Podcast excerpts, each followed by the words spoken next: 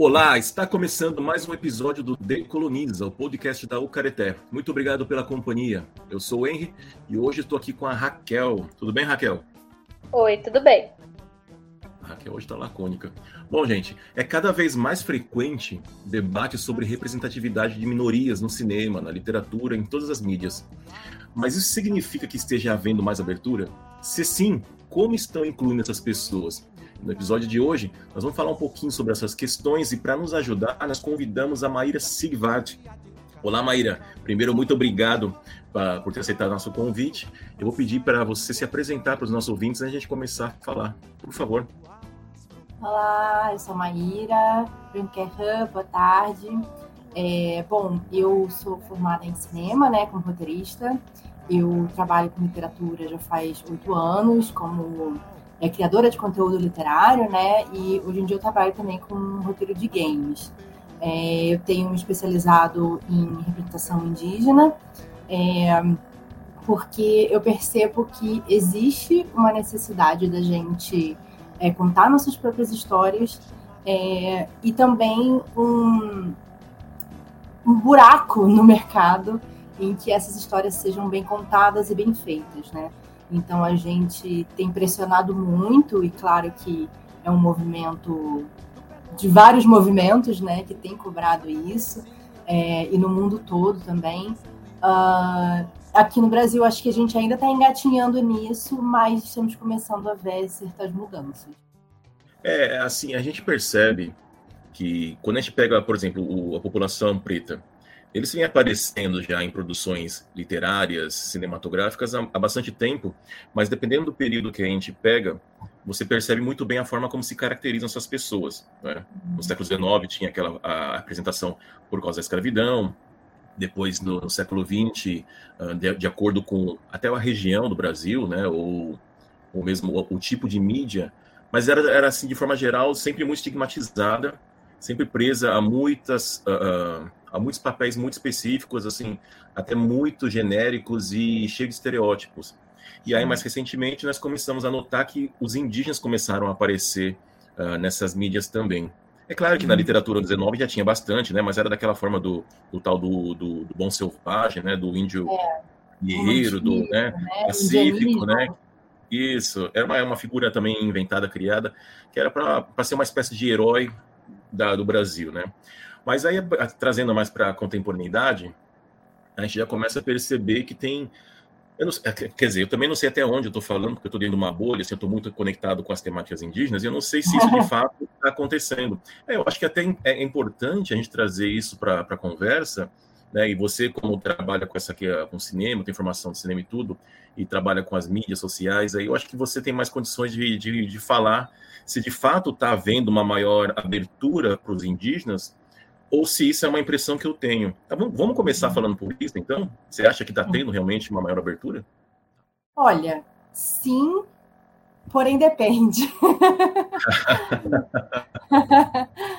é, assim, historicamente, né, é, como você falou aí, a gente tem uma série de representações e o, o que é importante a gente focar é quem está contando essa história né? Uh, esse tempo todo foram outras pessoas contando as nossas histórias, né? Dizendo que, quem que a gente é e de forma repetida, né? De forma é isso, é isso, é isso. Então criou-se um imaginário na mente das pessoas. E a mídia, querendo ou não, e falando de mídia audiovisual, ela é muito poderosa quando você vai falar de criar um imagético, né? Porque você vê aquilo na tela e você assimila aquilo. E quando você vê de novo, e você vê de novo, você vê de novo, e você vê na novela, e você vê no cinema, e, e você consome aquilo muito fácil, aquilo passa a ser verdade, né? O que a Chimamanda fala da história única, né? É só isso que existe. É, até esses dias eu participei de um, de um papo bem legal, e aí eu, eu mencionei que se você nunca viu um leão e você leu que um leão é um bicho com pelo azul, e aí você vê um filme e diz que o leão é um bicho com pelo azul, e aí você vê na, na, na, na Fátima Bernardes um bicho com pelo azul, a hora que você vê um leão de verdade, você não vai saber que é um leão, uhum. porque não foi aquilo que você aprendeu. né? Então, assim, a gente foi alimentado de várias imagens do que é ser indígena, né? A gente sabe que é, a gente está falando, né, sociedade. A gente Sim. sabe que é aquela pessoa na floresta, aquela pessoa que está lutando por sobrevivência, que não vai falar um português, que é, tem uma cultura específica, que, que aqui no Brasil provavelmente seu Deus é Tupã, né? E é que é, foi esse imagético que foi vendido para a gente por 500 anos. Então, é, quando a gente pega um, um indígena da cidade, a Raquel aí está na faculdade agora, né? É, dá um bug na cabeça das pessoas. Ah, mas como assim? Né? Imagino que a Raquel deve ter enfrentado isso. Sim. Né?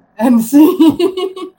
É, bastante. Bastante. Eu, quando eu fui para o encontro dos estudantes indígenas, que foi lá na, na Unicamp, eu estava no, no, táxi indo para lá, eu estava acho que só com um brinco assim de pena, assim, né? E aí o cara começou a perguntar para onde eu estava indo e tal, eu falei que estava indo para esse evento, e aí ele começou a falar mal de pessoas indígenas, e eu, tipo, comecei a corrigir ele e tal, e ele perguntou, ah, você é índia? E aí eu respirei fundo e tal, tentei educar aquele homem que claramente não tinha interesse em ser educado, mas foi uma surpresa para ele, né? Tipo, você. Uh, recentemente aconteceu isso na, na, Bahia também, quando eu fui na, na Felipe Elô e eu estava dividindo o carro com o Ayrton Krenak. E aí a gente foi numa exposição juntos e tal. E daí, na volta, eu voltei sozinha. E o, e o motorista, que era muito simpático, muito querido, falou assim: eu estava também com o meu brinco. E ele falou assim: Ah, nossa, você, ele, ele é muito legal, né? E você veio toda temática também, né? Tipo, como se eu tivesse vestida numa temática indígena, mas ele, em momento nenhum, tocou que eu também era indígena. Olha que louco isso, é. sabe? O que eu tenho que fazer? Sei lá, eu tenho que, eu tenho que andar com grafismo o tempo inteiro, eu tenho que, uhum. sabe, botar um, colocar na cabeça, pode ser que meu povo nem use isso, sabe? Então é uma loucura Sim. isso, assim, e como é, essa identidade, ela, ela atrapalha, quando a gente fala de imagético, ela atrapalha as questões reais, né, de, de é, direitos, essa ideia de que, que se tem ah, é muita terra para o índio e tudo mais. Então, quando a gente olha para o histórico disso, né, é, é um, tem um propósito nisso, esse imagético. Né? Tudo bem que, sei lá, quando um humorista vai na Fátima Bernardes vestido de indígena, que bem entre aspas, e ele não está pensando assim, nossa, eu vou aqui estereotipar para poder apagar indígena. Não. Ele está só reproduzindo mais uma coisa que ele aprendeu e que, que para a gente é bem ofensiva. Mas, assim, a ideia de tudo isso está na, na colonização, né? Em manter essa, essa ideia de assimilação, de que de extermínio, né?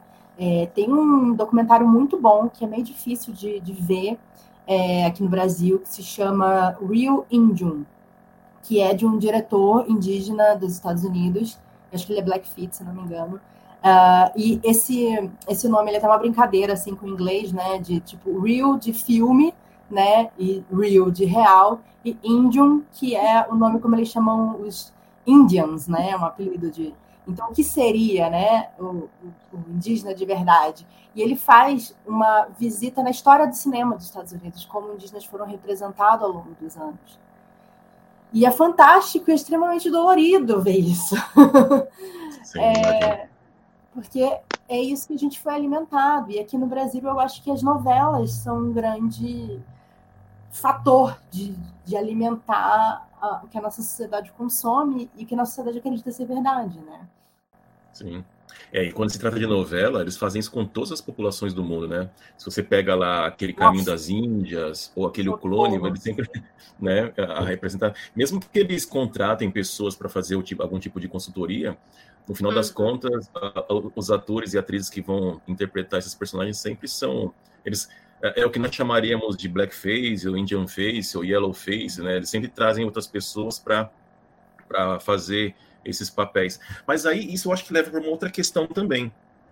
Se por um lado tem aí a, a importância de você colocar, por exemplo, indígenas para interpretar papéis de indígenas, por uhum. outro lado, isso também não pode acabar prendendo um indígena para a única função de ser indígena no cinema.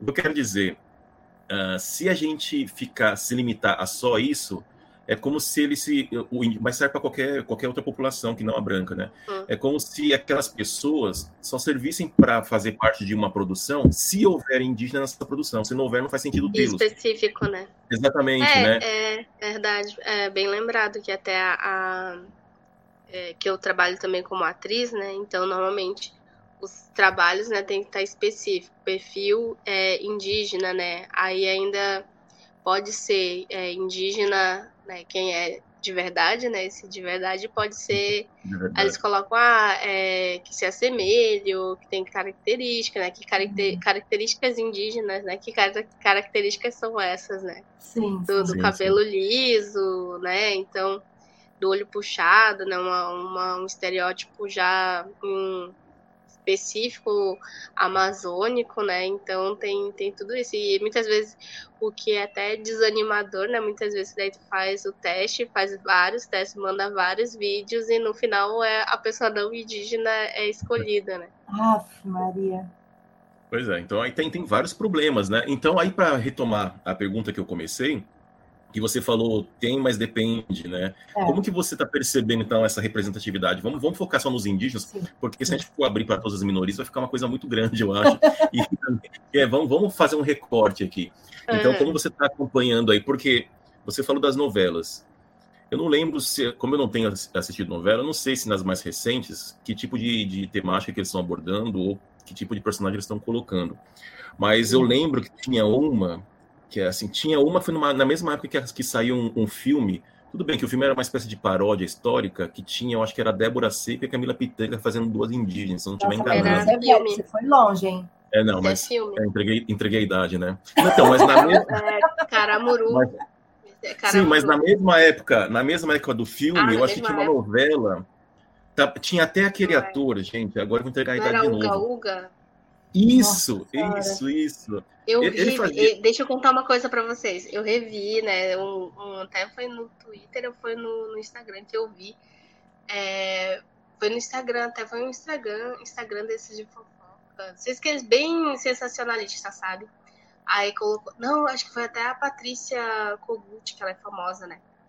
E aí colocava a Silva Wanhampi, não sabia que ela tinha sido atriz. E ela trabalhou nessa novela e ela fez aquele personagem que era a, a, a piada, sabe, de, de indígena, né? Que a gente sabe que é um racismo, né?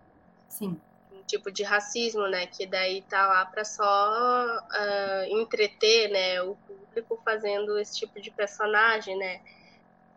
Humor hoje que não cabe mais, né? Mas sabe que ainda fazem esse tipo de humor de colocar o personagem indígena para ser chacota, né? Sim. Mas peraí, essa Silvia YMP é aquela que foi eleita deputada? Isso. É, ah, é a, a, a YMP é bolsonarista? Aham, uhum, a pessoa falou, mas o é. que, que ela tava fazendo na Globo? Mas né, eles não gostam da Globo. Aham, uhum, isso, nessa novela aí. Uhum. Uau, uau. Eu, não, eu não sabia também, fiquei chocada. Tá, então, mas aí eu, eu, fui, eu fui bem no, no, pro, pro passado, né? Então eu vou pedir pra Maíra ver, falar um pouco mais de produções recentes, né? Porque sim, do jeito sim. que eu, eu, sou, eu sou historiador, né? Mas eu não quero ficar preso lá no, no passado. é, mas teve, história, né? Eu não sei, ô Maíra, eu não sei se foi uma das últimas, mas teve aquele lá do Dom Pedro lá, nos tempos do Imperador, que, que teve toda uma problemática também. Tinha, é que assim, era para ter personagens protagonistas indígenas mas eles colocaram dois atores não indígenas, né? É, fantasiaram eles e tudo. Sim. E até teve alguns atores indígenas, mas ficaram só na parte, bem dizer, na figuração, né? É, assim, vamos lá no, no sim, porém depende, né? É, tem lentamente, assim, poucamente, ser abertas essas oportunidades, né? E por muito grito, por muito questionamento, né, do movimento indígena também em relação a esse tipo de coisa. É, então, assim, tem começado a ter um pouco mais cuidado, mas assim meio que para remendar certas coisas, sei lá, quanto faz pouco tempo que teve aquela novela acho que Novo Mundo, um negócio assim, eu acho isso, era essa que eu queria dizer, Novo Mundo, né? É que falava dessa época aí do Dom Pedro, né? É, aí tinha lá um casal também de dois brancos pintados de, de indígena, não sei o quê, do grafismo ridículo, não sei o que lá. É, né, a gente reclamou bastante, muita gente não ouviu. É, recentemente, o que eu vi foi o, aquela série da Netflix, eu esqueci o nome agora. Cidade é, Invisível. Cidade Invisível, que né, pega o tema todo dela, já começa tudo errado, que é folclore. Por quê? Sim. Porque ele é feito por dois roteiristas brancos, que são brasileiros, mas moram no Brasil, e falaram: nossa, que legal, vamos fazer uma história de fantasia sobre isso. É... Então, assim, na primeira temporada, além de não ter participação de nenhum indígena no roteiro, também não tinha atuação e tal, né? E até a própria má representação de entidades, né? E toda a forma como a, as cosmologias indígenas são lidadas dentro da série já são péssimas. E aí, agora na segunda temporada, eles aparentemente tentaram fazer melhor, trouxeram uma atriz, acho que é a Guajajara, né? É... e levaram também alguns consultores indígenas. Porém, a série continua sendo a mesma, né? Continua tendo essa ideia da folclorização, continua é... colocando pessoas brancas para fazer outras entidades indígenas. Então, assim, Uh, não saiu ainda a segunda temporada, a gente só viu um pouco do casting, mas eu ainda acho que é, é pouco, né? Uhum. Uh, e aí entra essa questão do tem, mas é meio mais ou menos, porque, primeiro, tem essa questão do, do estereótipo do fenótipo, né? Se você quer um certo tipo de indígena, se pareça de um certo tipo. O segundo, quando tem indígena, ele está sempre na floresta, ele está sempre naquela confirmando esse imagético que já se tem do que é ser uhum. indígena. É, não que seja errado, tá? Óbvio que não é, porque isso também é verdade, né? É, porém, as pessoas não são mostradas para essa outra vivência também indígena. E isso é um problema. É um problema a gente não ver. O negócio chama cidade invisível, a gente vai ver esses indígenas na cidade também, né? É, então, eu acho que falta um pouco mais de avanço no que se espera do que é ser indígena, principalmente aqui no Brasil, tá? É, você falou, você questionou sobre essa questão de tipo, ah, mas não fica só esses papéis e não sei o que. Por exemplo, eu gosto de falar muito do Jason Momoa. Ele é indígena, uhum. ele é Kanaka Maoli. Ele não faz papel só de indígena. Exato. O The Rock, ele é samoano. Ele não é, faz papel só de indígena. Sim, né? Sim. O, o próprio Taika Waititi, ele fez o What We Do in the Shadows, né? O que fazemos nas sombras. Ele é um vampiro, entendeu? Ele, ele fez é... até o Hitler. Ele fez o Hitler, entendeu? é, então, é. assim, é, eu acho que lá fora, por ser uma indústria, né, a gente tem que levar em conta também que a gente não tem uma indústria, a gente tem um mercado de cinema, de audiovisual, a gente não tem uma indústria. É, lá fora eles têm uma indústria, né? estúdios grandes, muito dinheiro, e nananã. É, aqui a gente querendo ou não, é como se a gente tivesse poucas fichas para jogar. E aí uhum. eles só querem jogar sempre no mesmo lugar, né? É, mas eu percebo assim que o, o próprio audiovisual independente, a, a, forma como hoje em dia a, as ferramentas de cinema mesmo, né, de audiovisual, câmera, elas são mais acessíveis né, para editar e tudo mais, não é uma coisa tão longe que você precisa fazer uma faculdade de cinema. Não, cara, hoje em dia, com um celular, querendo ou não, você consegue fazer, Sim. né? É, então, isso já ajuda muito a gente ter mais alcance, a gente ter mais exposição, mas a gente, querendo ou não, a gente ainda precisa dos grandes para chegar em mais lugares, para chegar na casa do né? brasileiro, né? É, então, a minha preocupação é essa, assim. E a outra, é, que também complementa a questão do sim, porém mais ou menos, é estar sempre no papel de consultor e não do contador ah, de histórias. Sim. Eu quero ver uma série escrita, dirigida e interpretada por indígenas sendo financiada pela Netflix. E vai ser de fantasia, vai ser de ficção científica, vai ser de que for. Entendeu? Sim é, vai ser um, um, drama na cidade. Eu, eu quero ver essas histórias também, porque a gente também tem essas histórias para contar. Parece que só querem ouvir a gente contar as mesmas histórias. É, e aí isso enfatiza a coisa da história única. de você Sim. só ser uma coisa, de você só se encaixar naquilo que, que foi contado, que existe, né? Sim. Deixa eu trazer um elemento aqui que, assim, eu, eu falo só como historiador, né, mas aí isso também acaba virando uma curiosidade em mim, uma dúvida. Uh, a gente também não pode, não tem que considerar a formação das. Você é formada em, em cinema, você tinha, a gente estava conversando antes de gravar, você falou que era roteiro, né? É. Então, aí vamos pensar assim em todas as funções que existem para se fazer para produzir e se fazer um filme. Você precisa lá de roteirista, de diretor, de câmera, de enfim, de uma série de, de, de funções muito específicas para realizar um filme. Vamos pensar só na, numa parte mais técnica, filmagem, fotografia, essas coisas. A gente também não tem que trazer para essa discussão toda o fato de que só muito recentemente os indígenas começaram a ter mais acesso a esse tipo de, de, de, de, produção, porque se a gente for pensar em cinema produzido por indígena, por, é assim, uma, por um lado ele é muito nichado. Né? Você, uhum. quando o, Van Sankar ele começou a ir para as aldeias para ensinar como, como manusear câmeras e como, como se fazer um filme, né? isso foi o quê? No final dos anos 80, talvez, né?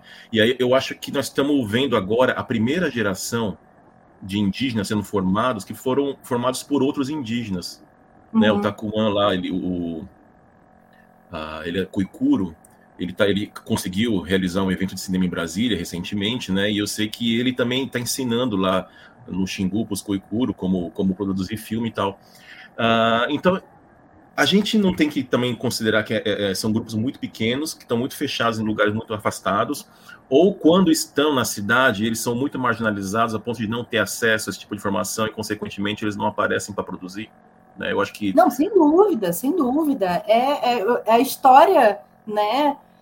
Cobrando dessa, dessa minoria tudo Sim. que veio de, de não ter acesso, né? De tipo, outra coisa que eu questiono muito quando eu vou fazer esses papos é que as pessoas esquecem que nas periferias tem indígenas. Né? Eu falo, gente, quando o indígena vem para a cidade, vocês acham que eles vão para onde? Eles vão para a periferia. Uma das maiores é, favelas que tem aqui em São Paulo, que é lá do Morumbi, foi construída por pancararus. Que é, foram lá fazer. Real, né? É, então, que foram lá ajudar a construir o estádio. As pessoas não sabem disso. Então, com certeza, com certeza, é a falta de acesso mesmo, né?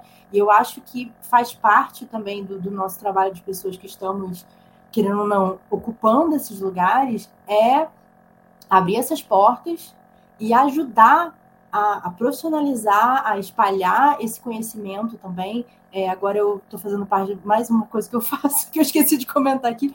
Eu estou fazendo parte do coletivo de quadrinistas indígenas, que também Ai, que é um espaço que a gente precisa ocupar. E um dos nossos trabalhos é fazer oficinas de profissionalização de outros artistas, pode ser um ilustrador, pode ser um roteirista que queira trabalhar com quadrinhos também, queira aprender essa oficina e levar também depois essas oficinas para as aldeias, para a gente conseguir ter mais gente né, capacitada para poder fazer Sim. isso, para ter essa, essa possibilidade, né? E depois chegar e falar, não, a gente existe sim, a gente está no mercado, uhum. tem esse, esse, esse, esse que faz também.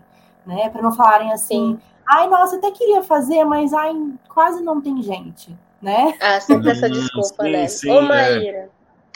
Sim, sim. Deixa eu, deixa eu fazer uma pergunta, porque essa é uma área, assim, que eu já apreciei muito, né? Que a gente fala do, do que é nerd, geek, só que dentro desse nicho, né, é, a gente encontra muito é, machismo, preconceito também, e a gente, por ser indígena, parece que é uma coisa que também a gente não curte, né? Como é que tu percebe isso na, no meio que tu. Porque eu vejo que na, na, nos teus conteúdos, na, na tua página do Instagram, também é algo que tu reivindica também, né? Que esses grandes criadores de conteúdo deem espaço também para quem também quer falar, né? Também quer, quer trazer isso para esse nicho. É, como produtora de conteúdo, não só é, conteúdo geek e tal, né, mas de cultura pop, é, sempre é um ambiente hostil para qualquer minoria, no sentido de, primeiro que você não vê ninguém igual a você, e segundo, assim, é, outros produtores de conteúdo que, que falam do jeito que eu falo sobre cultura pop e literatura, eu honestamente, assim, não conheço. Conheço outros parentes que falam sobre literatura, outros que falam sobre outras questões, e tem vários falando sobre várias questões, e eu acompanho todos. É, mas assim, eu não quero ser só eu, né? Eu quero que tenha cada vez mais outras pessoas, né? Eu não quero que seja só eu, eu quero, né, como a gente falou, abrir a porteira. É, só que essas oportunidades não vêm para pessoas indígenas, para pessoas pretas, para pessoas amarelas, sabe? E é um cansaço constante, sabe? Ter que ficar cobrando, ter que ficar pedindo. É, eu, felizmente, tenho uma comunidade que me acompanha que é muito legal, que é muito saudável, assim, foram poucas as vezes em que eu tive que bater de frente, ouvir coisas babacas ou racistas e tal, até porque, assim, um comentário eu já excluo, já bloqueio, quero, não vou nem discutir. é, mas, assim, é, orbitando em volta e participando dessa comunidade é muito cansativo, sabe? Porque parece que, assim, você faz, faz, faz e nunca é suficiente, você nunca tem o reconhecimento, é, você fica batendo na porta e, tipo, para você nunca tem dinheiro, né? E, e é, tem colegas também, outras criadoras negras que, sabe, são especialistas, a menina manja tudo de, de ficção científica, nananana, e, sabe, elas são foda, e aí a hora da, da editora botar o dinheiro para aquele livro, ela põe para uma menina branca e fala de qualquer outra coisa menos aquilo, sabe? Mas a menina tem muito seguidor, e... mas não, para especialista que sabe, que conhece, mas são duas mulheres negras, não recebe essa mesma valorização, essa mesma oportunidade. E é cansativo, cara, é exaustivo. E principalmente se a gente pensar assim, tá, mas eu preciso da validação do, do capitalismo, do mercado? Sim. Claro que não. Mas ainda assim é, é. é, o nosso trabalho, né? É um conflito grande, né? Sim.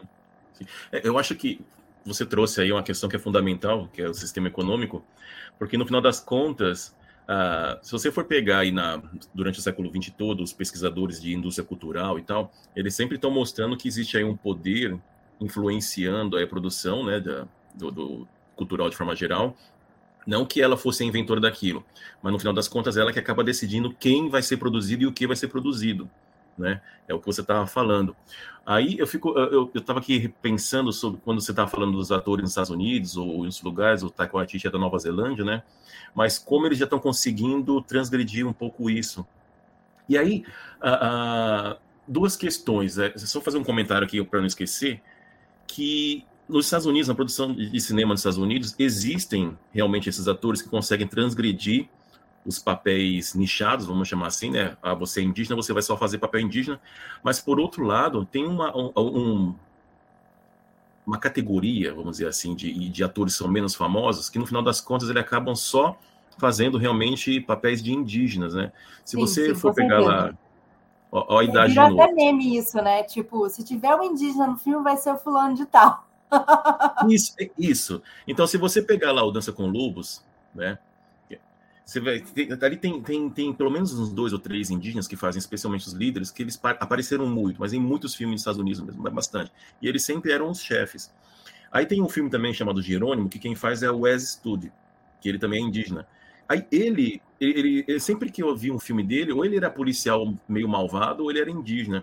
Aí ele conseguiu, ele no primeiro Avatar, ele faz o papel do pai, o pai da, eu não lembro o nome das personagens, mas ele é o pai lá da, daquela tribo do, do, do, do da, dos seres azuis, que eu também já não lembro mais o nome deles.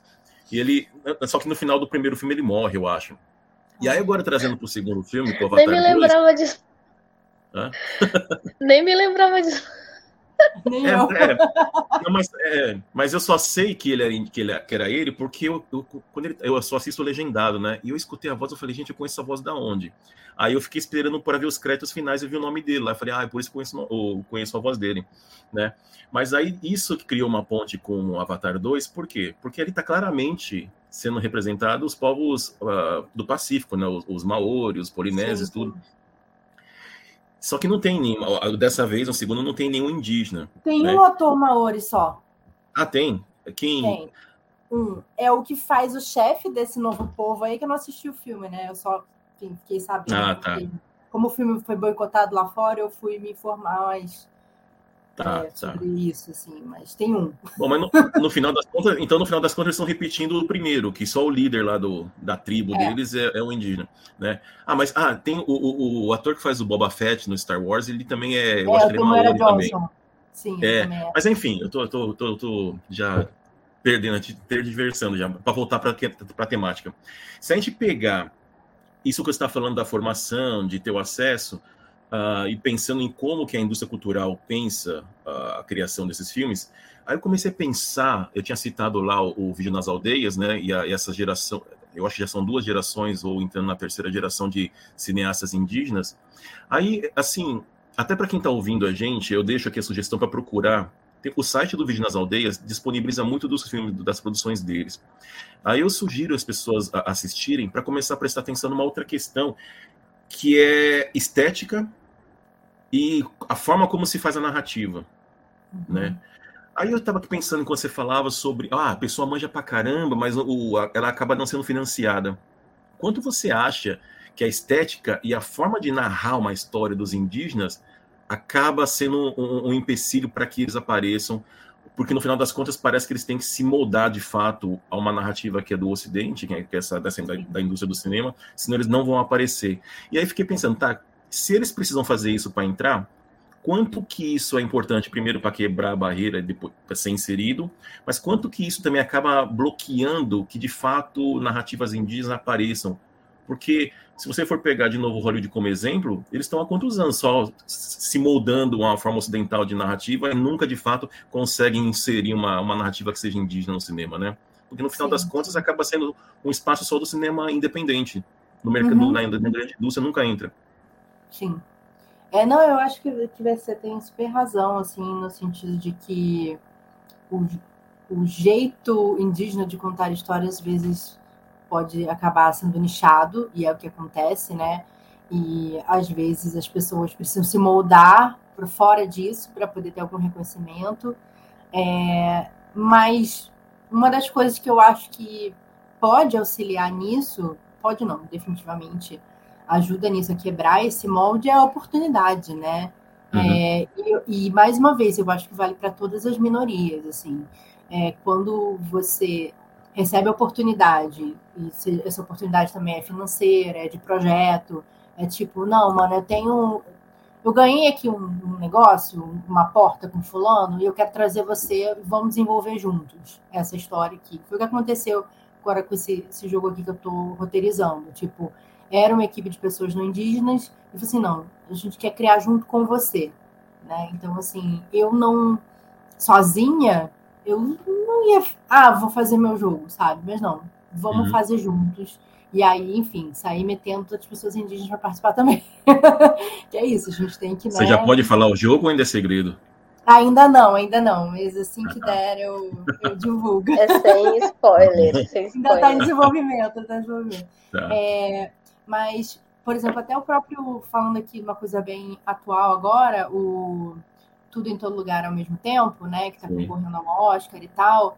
É, a história do, do ator que está concorrendo como ator coadjuvante sim, é muito sim. interessante, né? E, e triste, porque ele começou como ator mirim e ele passou a vida sem ter nenhuma outra oportunidade como ator, porque ele só Sim. se encaixava numa coisa específica que as pessoas, né, imaginavam dele. Sim, e ele foi pro backstage, né? Ele foi trabalhar com e foi trabalhar outras funções, né? Uhum. Na produção de cinema e pensou assim, bom, acho que é isso. Acho que não vai ter mais nada para mim. Até que alguém falou assim, não, eu, eu quero você para fazer isso. E o cara tá lá, sabe, concorrendo ao Oscar de, de melhor ator coadjuvante. Então, assim, e ele teve a oportunidade porque foi um cara amarelo que também deu essa oportunidade para ele. Pois é, pois é. Sabe? é esse, então, só, só para fazer um parênteses aqui, Maíra, me desculpa, mas eu acho que esse seu caso, é bem, esse caso que você trouxe é bem emblemático, porque eu estava vendo uma entrevista dele. Aí ele uhum. falou que as pessoas perguntavam por que ele não atuava mais. Ah. Ele falou, não, eu queria atuar, mas ninguém me dava mais papéis. Ah. Né? Aí ele falou que assim, ele assistiu um filme, eu acho que deve ter uns 4 ou 5 anos, que é Podres de Ricos, em português, o título mas em inglês eu acho que é Crazy é, Rich Crazy Asians. Rich Asians. Uhum. É, eu é, é, né, que, é compor, que, que o elenco é todo amarelo, deve ter um personagem Sim. que não é amarelo. Sim. Mas enfim, aí ele assistiu aquilo e falou: Poxa, eu acho que o mercado está se abrindo para é. os amarelos agora. Aí ele ligou para um amigo dele que era produtor, qualquer coisa assim. Não, ele era empresário ou qualquer coisa assim. Ele falou: Olha, eu vi esse filme, eu acho que agora é um, é um tempo que dá para voltar a atuar. Aí uma semana depois ele foi convidado para fazer o. Não, não, é, ele nem fez teste, eu acho que ele foi chamado para fazer parte do, do, desse filme Sim. que você citou, do Tudo ao mesmo tempo aí. É. Então eu acho que isso é bem emblemático e mostra como o mercado, de fato, é muito cruel com essas pessoas, né? Sim, sim, sim. É a caixinha e, e às vezes você realmente precisa sair dela para poder voltar. O negócio é se você lembra de voltar, se você consegue, né? É, às vezes vai ser um projeto menor, que você vai poder fazer aquilo, mas querendo ou não, você conseguiu romper, sabe? É, uhum. É, pelo menos eu, eu penso assim, é o que eu tento fazer, sabe? É, às vezes a gente precisa falar a linguagem que o mercado entende e que ele gosta, e você se insere nele. Aí você fala, tá bom, agora a gente. Agora deixa eu abrir aqui o caminho para a gente poder entrar e a gente começar a fazer do nosso jeito e dos nossos múltiplos jeitos, né? Porque também, óbvio que é, existe uma influência ocidental é, e colonial no que é contar histórias, e né, na faculdade de cinema a gente aprende um jeito, e Jornada do Herói, né? Você tinha falado. Mas, não sei se pode falar para não, desculpa. É... Não, vontade. é, mas, querendo ou não, isso também é a gente, né? Uhum. A gente também é isso, porque a gente não, não tem só um jeito de contar histórias, né? Quem, quem aprendeu assim a contar histórias não deixa de ser indígena porque conta histórias assim, também é um jeito indígena de contar histórias, né? Todos esses jeitos são nossos. É, então, eu acho que a indústria é muito difícil, é muito cruel, é muito esmagadora, sabe? Eu saí do cinema por causa disso, porque eu parei de trabalhar com cinema, eu trabalhava, eu fiz faculdade e eu comecei a trabalhar com cinema, eu trabalhei com cinema por cinco anos, mas eu não aguentei. É, primeiro que como roteirista eu não tinha oportunidade nenhuma, e assim, para você entrar como roteirista de cinema no Brasil, ainda mais na época que eu fiz faculdade, que foi há 10 anos atrás, é, você tinha que ser amigo lá do Fernando Meirelles, né? Tá lá na, com todo mundo aqui do O2.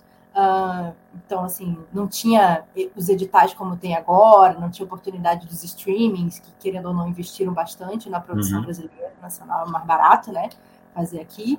É, então, assim, eu fui para produção e aquilo me, me esmagou, sabe? No ponto de eu não querer mais. E para mim isso é muito triste. É muito eu não quero que isso aconteça com outros parentes, mas assim, eu enxergo isso como muito triste. Muito, principalmente, honestamente, por conta de machismo e tal. É, mas resistir nesses ambientes é, é muito cansativo, sabe? A gente faz porque a gente tenta ver algo lá além, algo que não é pra gente, algo que vai ser para alguma transformação que seja para frente. Mas é, eu entendo quem, quem enche o saco e fala, não, deu para mim. Porque eu até tá falando uma coisa completamente nada a ver, mas eu vi aqueles Fablemans, né? O, o filme do Spielberg. Sim, sim, tá Spielberg, é.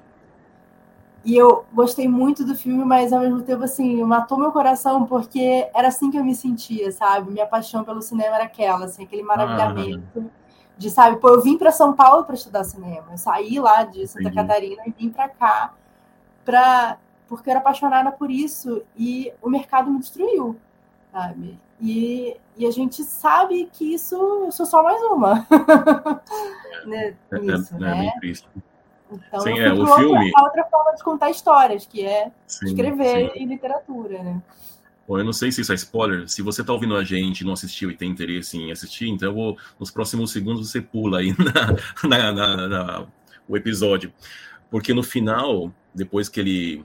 O, o, eu não lembro o nome do personagem, mas o, o, menino lá que faz o. representa o Spielberg, e ele consegue um trabalho no estúdio Sim. lá para fazer alguma produção que eu não lembro o que, que é. E aí o, cara que fala assim: ah, você quer conhecer aí um diretor X, que era o maior de todos, né? Que é o John Ford. Sim, sim. Eu acho que era ele, né? E, o, e o cara dá umas dicas para ele lá, ah, onde que é o horizonte, blá blá blá, né? Ele dá umas dicas. Aí fiquei pensando, tá, Se fosse um preto, nem entraria ali. O indígena.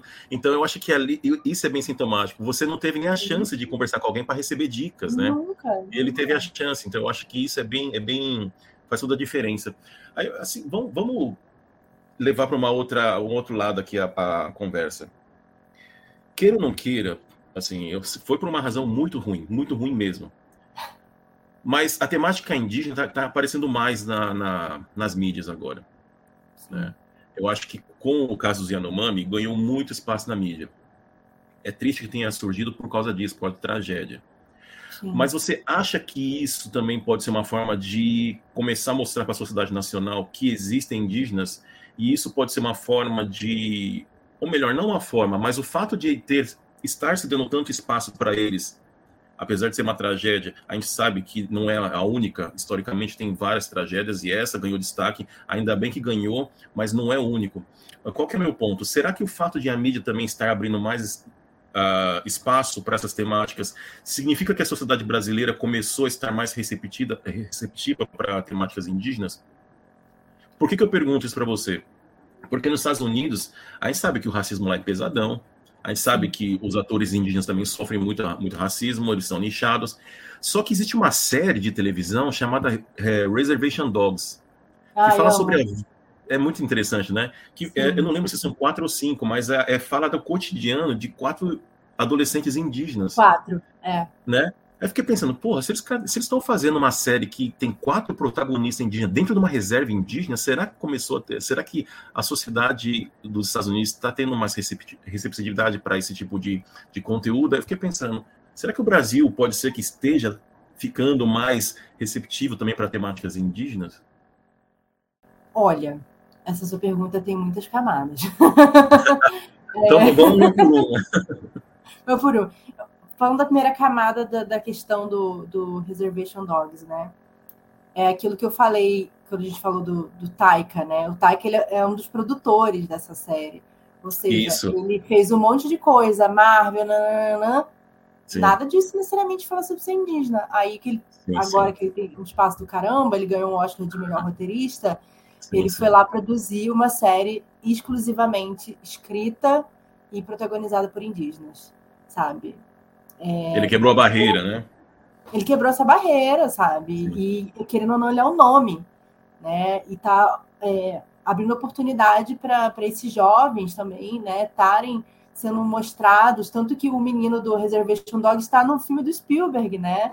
É, é mesmo, não lembro quem. É, quem é? ele é o, é o Cheese. É o Cheese, é um dos amiguinhos do, do protagonista, né? Que inclusive ele faz o cowboy no filme do, do do menino e tal. Ele Nossa, é um dos do Dogs. Então, vou assim, é, você tá dando oportunidade. E lá ele tá, no, no, filme do Spielberg, ele não tá nem fazendo um indígena, ele tá fazendo um cowboy, né? É, então, assim, é, para mim, eu acho que é um exemplo claro disso, né? De que sim, a hora, às vezes você precisa falar a língua da, da indústria, do mercado, para alcançar certas coisas, depois você pode trazer a sua, sua comunidade para a luz, né? É, a coisa dos Yanomamis, é, para mim, obviamente, finalmente alguém está fazendo alguma coisa em relação a isso.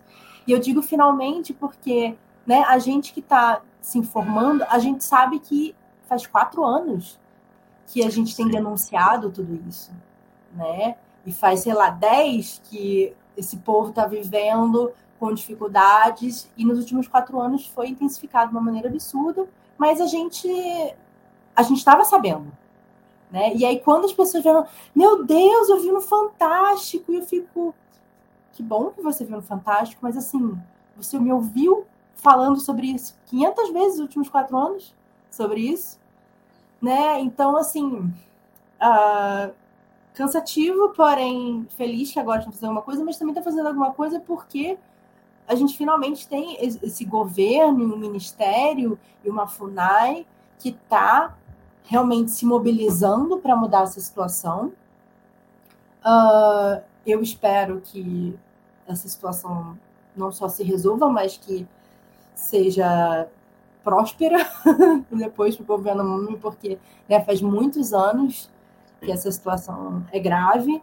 Uh, Porém, eu acho que isso, como a gente não tem o outro contraponto, isso ainda reforça no imagético do brasileiro que indígena é isso. Tipo, eu já fui Nossa. chamada, ah, você é índia? É, ah, Yanomami, Yanomami, começar a chamar de Yanomami, sabe? Meu povo é do sul, Sim. gente, sabe? Na, nada a ver. Lá do.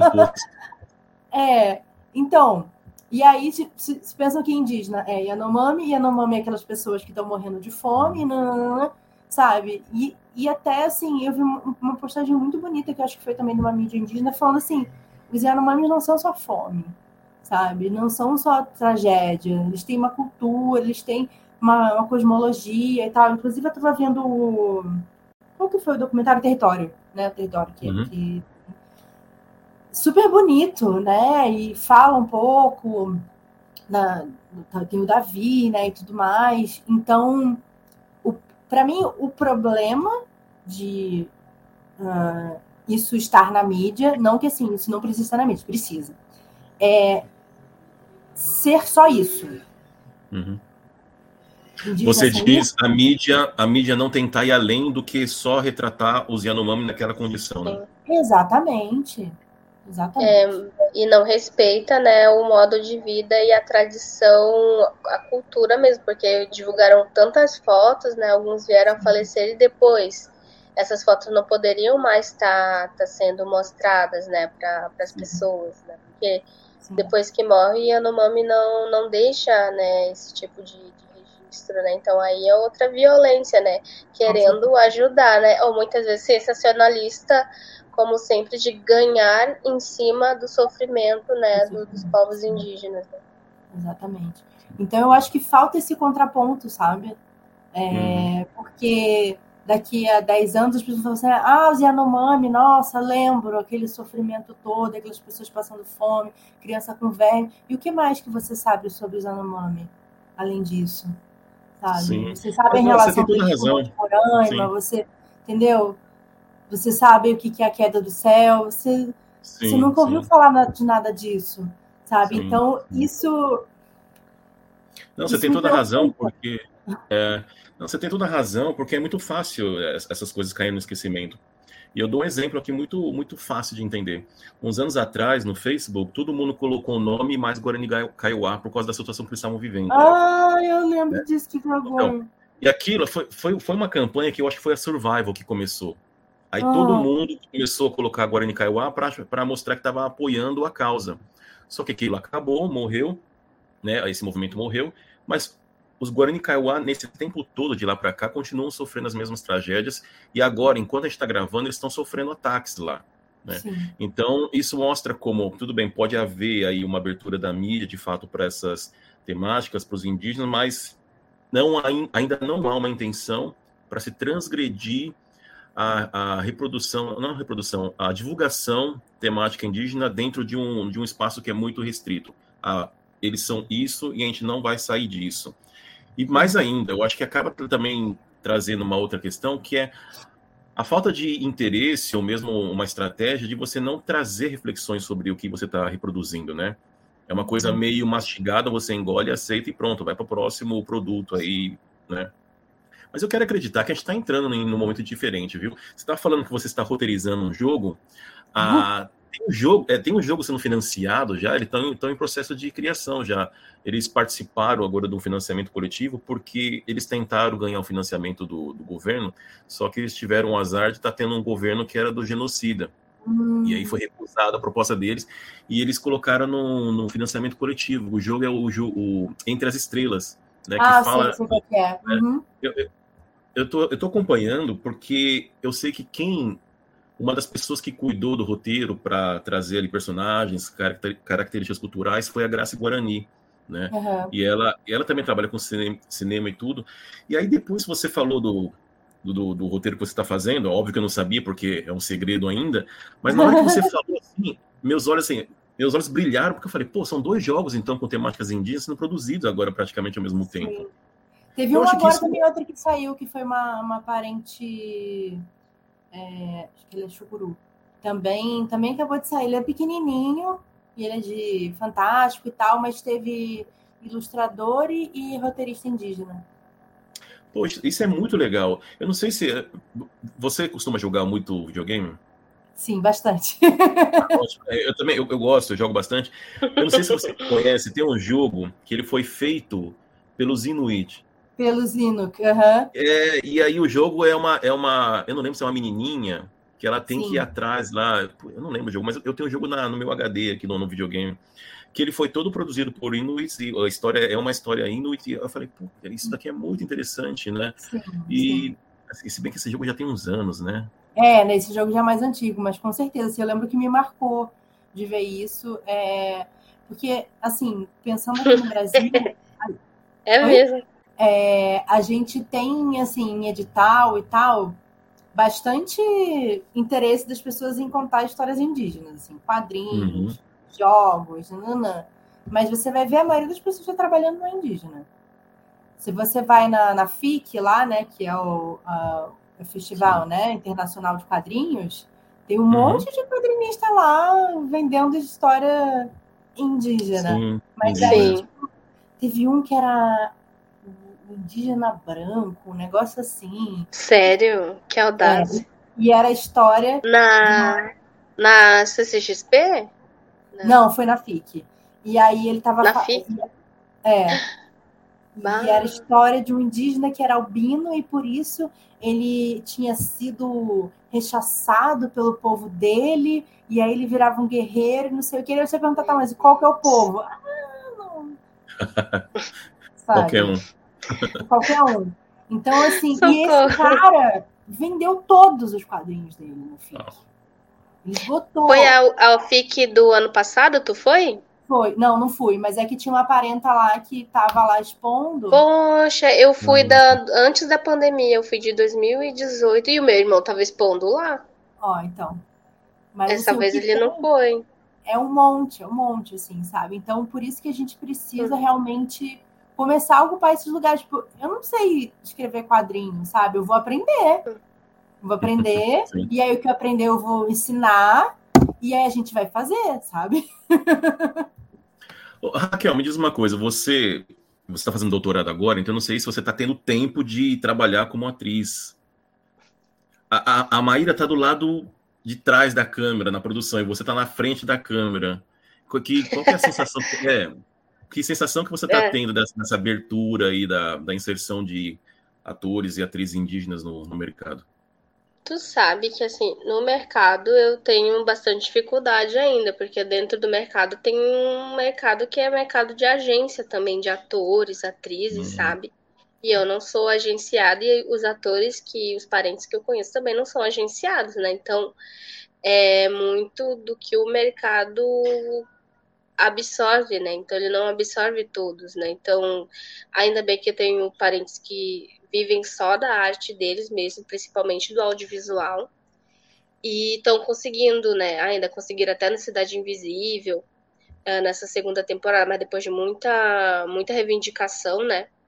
E atualmente eu tô mais com teatro, eu, tô, eu trabalho mais com performance de rua, porque assim, eu comecei no teatro com performance de rua e agora eu tô retornando a, a, esse tipo de trabalho, sabe?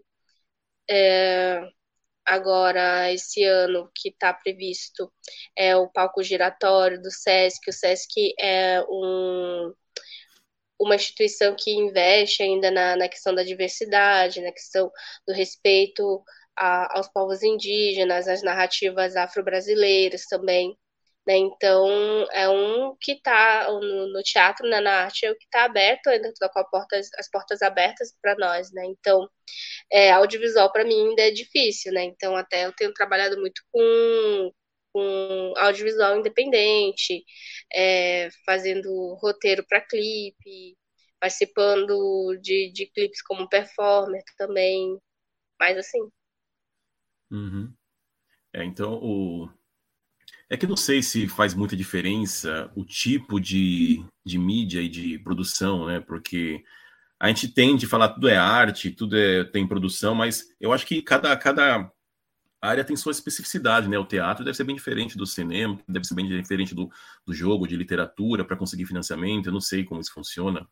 É assim que funciona? Assim, é bem diferente ou o fato de ser indígena coloca todo mundo em, nas mesmas dificuldades? Ou tem mídias que têm mais facilidade para ter inserção ou não? Eu acho que, que é diferente, né? Então, são parâmetros né, diferentes, né? Então, mercado, até se for ver a questão do mercado, que eu vejo até quando a gente começou falando sobre novela, né? Uh, o mercado está preferindo corpos padrões, inclusive, né? Aquele corpo corpo magro, uh, perfil de modelo, né? Então as modelos estão sendo chamadas para atuar até como indígenas, né?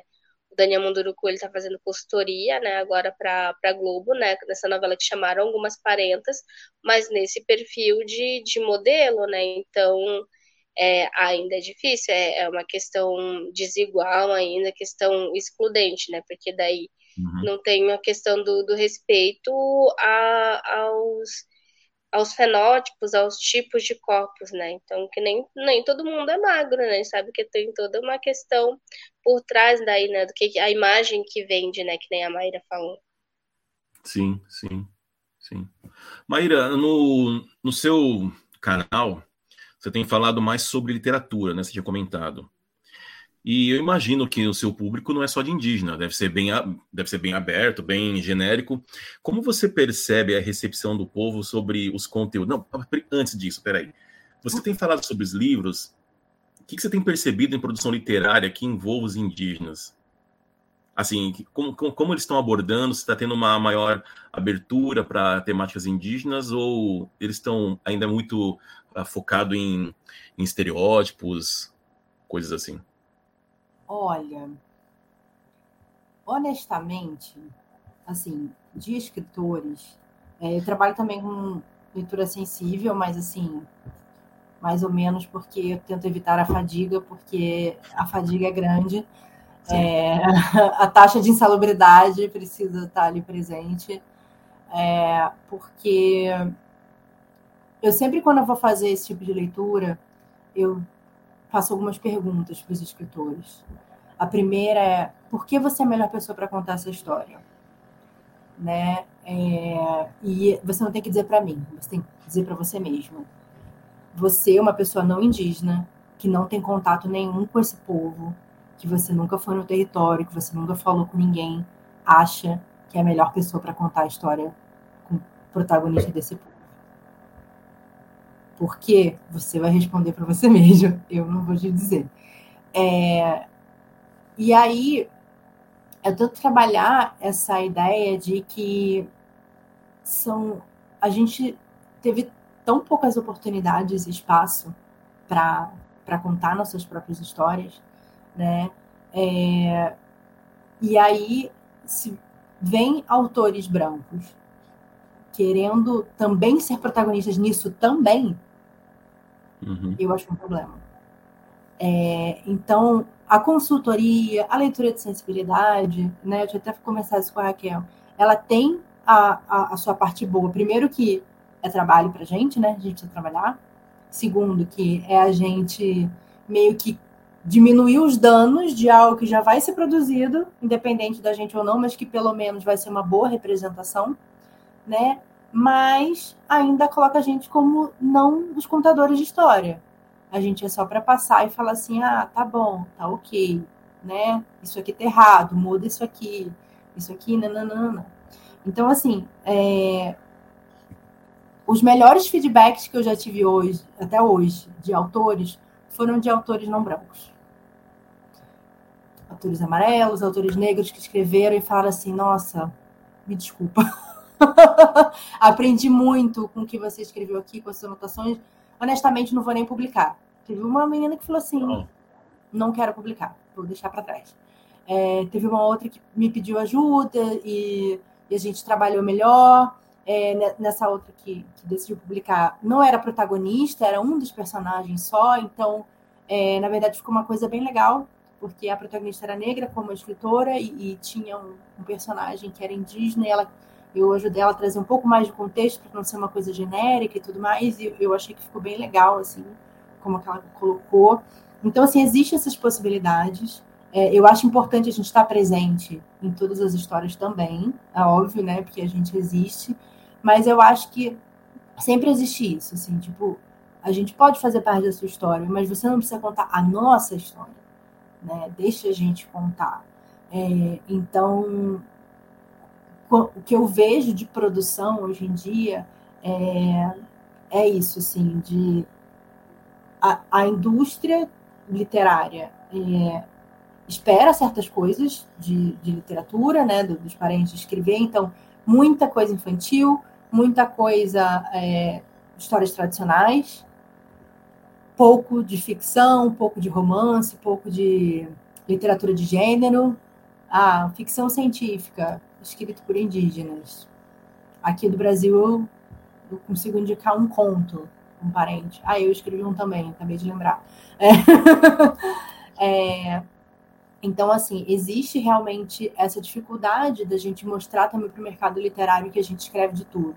Daqui, uhum. de fora, os parentes estão escrevendo tudo quanto é coisa, ganhando prêmio de ficção científica, de fantasia, etc.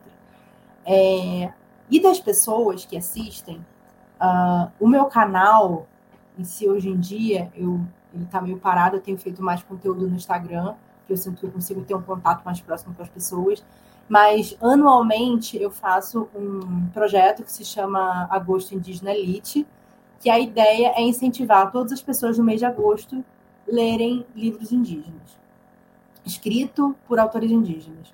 É, e aí, durante o mês, eu faço várias resenhas, vários vídeos de recomendação e nananã. Eu já fiz isso três anos já.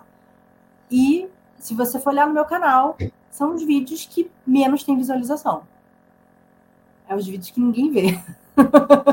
eu falo de Stephen King, bomba. Eu falo ah, de fantasia, eu falo de não sei o que lá, um monte de view. Eu falo de literatura indígena, foi. Mas assim, eu vou fazer, porque é, não é visualização que eu tô atrás, é informação. É a pessoa uhum. procurar no Google e falar assim: ah, eu queria ler um livro de romance de autor indígena. Tem? Tem. Você vai achar meu vídeo te indicando. Né? Vai estar tá lá.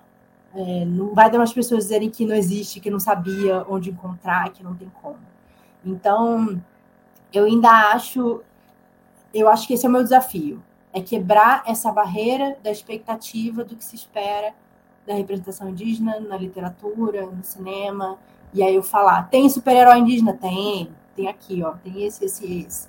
Tem, nananã, coisas que as pessoas acham que não tem, né? Uhum. É, pô, saiu um filme do Predador, Sabe? Que é coisa verdade. mais que o Predador é. e a protagonista é indígena. É. Sabe? E tem, tem outros é, personagens indígenas também, tem pessoal no, na produção também. Então, assim. Só, uh... só um, um parêntese. A, Marvel fez uma tá fazendo uma série que a personagem principal vai ser uma indígena, né? Que é, aquela, é a Echo. É. É, tô muito empolgada. Eu li o quadrinho dela, que também foi escrito por uma autora indígena, que é a Rebecca Ronhorst. E o quadrinho é incrível, assim, eu tô super animada. Eu sou, acho que eu sou a única pessoa no mundo animada para essa série. Legal. E Não, tem no Brasil esse? Não, estão produzindo ainda. no Brasil pela é. Panini, cara. É, ah, é isso, sabe? Foi publicado ah. fora e a Panini não trouxe pro Brasil.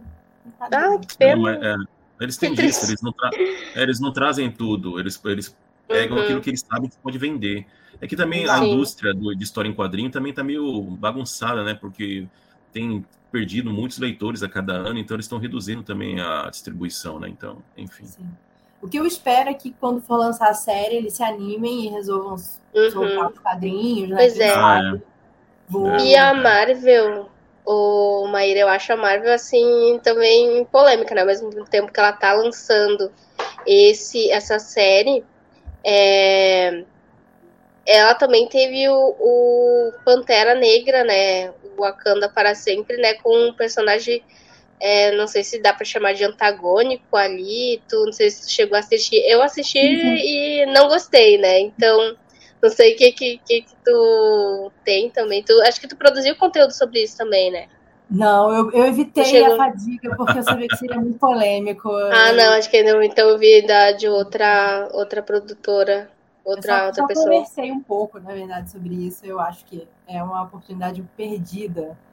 É, toda a questão de Talocan, sabe? De, a gente tem personagens que são maia, né, no, no elenco, pô, mas o cara que faz lá o namoro não se identifica como indígena, então, assim, para mim é uma pena a gente não ter um ator que se identifique como indígena fazendo, a gente é tão forte aí, né?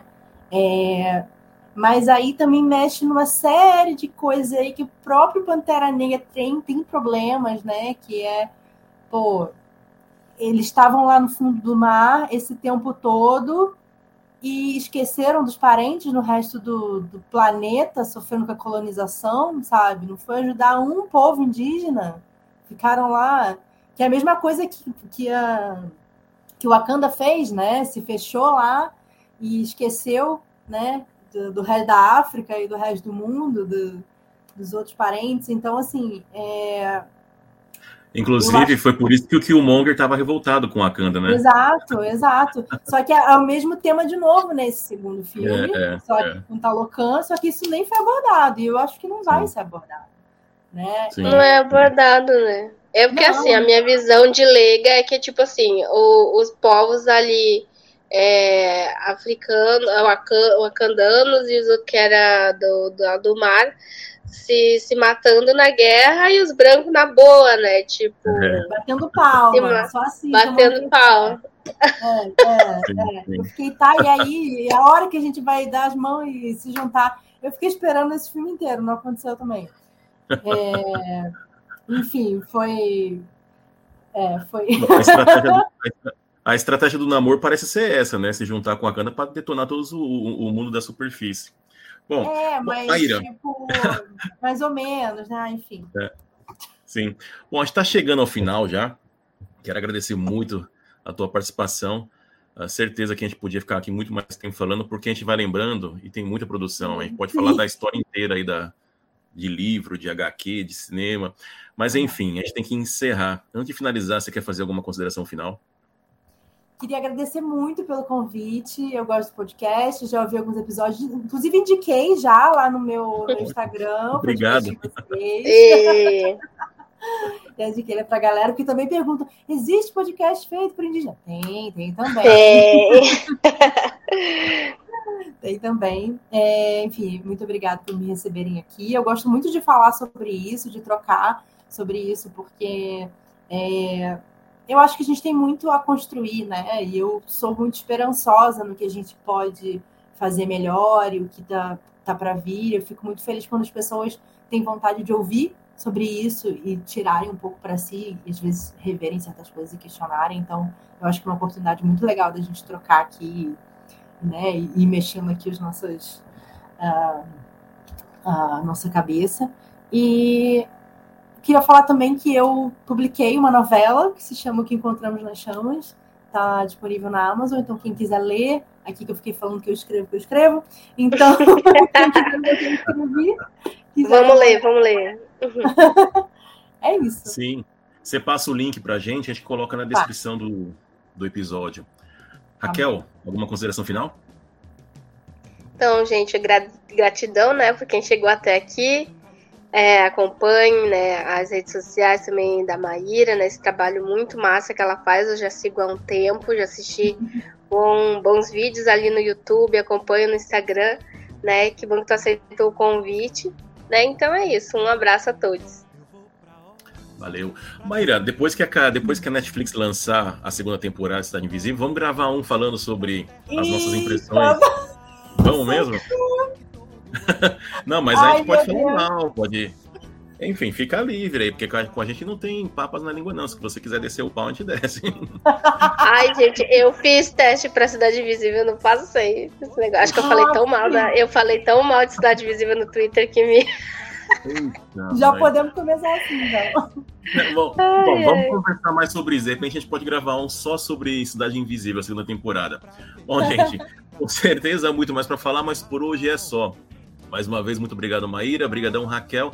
Muito obrigado, ouvintes, pela companhia. Procurem Alcareté no Instagram e no YouTube. Até o próximo episódio. Beijos e abraços alcaretenses. Tchau. Eu vou pra Oslo aprender um canto pra